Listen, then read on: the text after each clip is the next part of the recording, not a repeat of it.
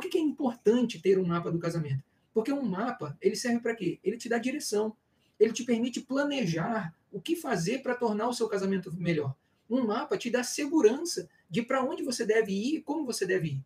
Às vezes você é, pode pensar num mapa numa viagem, mas às vezes a gente usa os aplicativos para um mapa dentro da própria cidade. Qual é o caminho que eu devo fazer? Onde tem um trânsito? Como eu desvio? Então, quando tenho um mapa, eu posso conduzir o meu casamento, eu posso conduzir o meu relacionamento de uma maneira intencional. Eu posso fazer as coisas do jeito que eu é, eu posso ter determinar ações para ter o resultado que de fato eu espero. Então, é, se eu quero ter um marido, uma esposa mais é, carinhoso, amoroso, dedicado, o que, que eu preciso fazer? Né? Como que eu trabalho com isso para ter os resultados?